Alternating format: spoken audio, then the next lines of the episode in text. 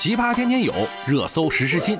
欢迎收听《热搜有话说》，我就是打开天窗说亮话，帮你蹭热点的。想要好声音，我就买个玉米，你咋还给我整哭了呢？最近，新东方农产品直播带货视频冲上了网络热搜，直播间销量啊和公司股价也在短时间内大涨。但是在热烈的点赞声中啊，也有网友质疑其直播间一根玉米六元钱，太贵了。哎呦我去！带货农产品价格普遍偏高。对此啊，前新东方老师主播董宇辉回应说：“谷贱伤农，一个东西如果彻底没有了利润，那么种地的人就会越来越少，所以呢，价格就不能太低。一根玉米卖六元钱，它贵吗？其实，如果玉米质量真如直播间所说，这个价格它就一点都不贵。新东方直播间卖的是鲜食玉米。”目前市场上不少该品类的产品都能卖到这个价格。和省心省力而耐储的大田玉米不同，种鲜食玉米在土地、人工、种子和化肥等方面都需要更高的成本投入。玉米成熟以后啊，为避免糖分衰退影响口感，还必须做好保鲜，更快的卖出去。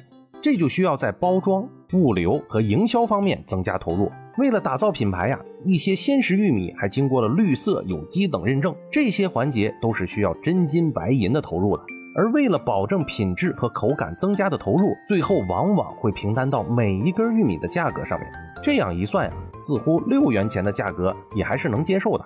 尤其是新东方从教培行业离场以后啊，选择农产品直播带货，又能意识到谷贱伤农的问题。也有网友表示，愿意为这个有情怀的故事买单。不过呀，冷静下来想一想，总感觉这个故事少了一个环节呢，那就是玉米价格高了，农民或者说农民生产者能够赚多少呢？多赚了多少钱呢？谈到这个话题，并不是要质疑新东方什么，但是主播的这一番回应确实引人深思，很有现实意义。因为啊，直播间里卖的玉米也好，其他农产品也罢。都不是天上掉下来的，而是农民种出来的、养出来的。农民作为最前端的环节，如果劳动价值得不到体现，赚不到钱，从而不愿意种、不愿意养了，那么产业链下游的消费者和企业的利益都将受到影响。再动人的故事也难以讲得长久吧。近年来啊，随着人们生活水平的提高，越来越多的消费者不仅满足于吃饱，还要吃好。吃出健康，吃出特色，培育出更多元化、更高端的消费需求。但是，与市场上优质农产品的稀缺性相反，农民生产优质农产品的积极性其实并不高。其中一个很重要的原因，就是董宇辉所说的“谷贱伤农”。很多时候啊，农产品优质并不一定能够得到现实的优价。一方面是因为与各项标准严格、功能明细的优质工业产品相比，优质农产品的价值不易衡量与外显，客观上就制约了他们在市场上的价格的提高。而且呀，目前一些优质农产品的品牌打造、营销创新等方面还存在短板，好品质尚未形成市场竞争力。也导致好货难卖好价格，太难了。另一方面呀，在传统的产销格局下，由于中间环节过多，利益分配机制不合理，导致生产环节的收益明显偏低，农民在生产产业链中始终处于弱势地位。即便在终端市场上，因为各种成熟的运作和营销实现了优质优价，但是呢，农民往往分到的都是最小的那一块蛋糕。电商、直播带货等新形式的营销方式，在带动农产品销售方面起到了积极的作用，但同时呢，打低价战、低价倾销又有愈演愈烈的趋势。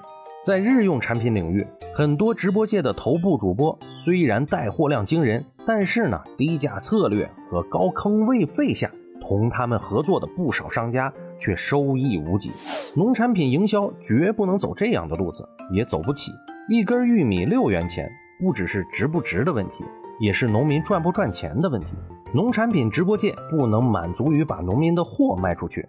还要让农民更多的分享产业链上的利润，这个才是农产品营销模式革命的意义所在。如果一种农产品营销模式上只是企业和网红的盛宴，而不能更多的惠及农民，那么这种模式的意义就是非常有限的。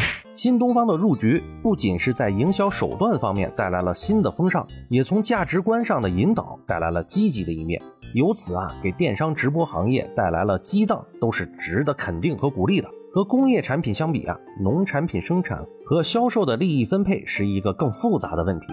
这不仅是一道算术题，更是需要平衡各方利益、不断尝试突破的综合体。我们期待着东方甄选后续的故事可以讲得更为圆满、更动人，也期待着在农产品直播带货这一赛道上能够有更多革命性的探索和实践。整体上呀，我还是比较支持这样的直播间的，有知识、能科普、有温情、有温度，这样总比那些只上链接、着急赚钱的直播间强上百倍。好了。今天我们就说到这里吧，我们明天见。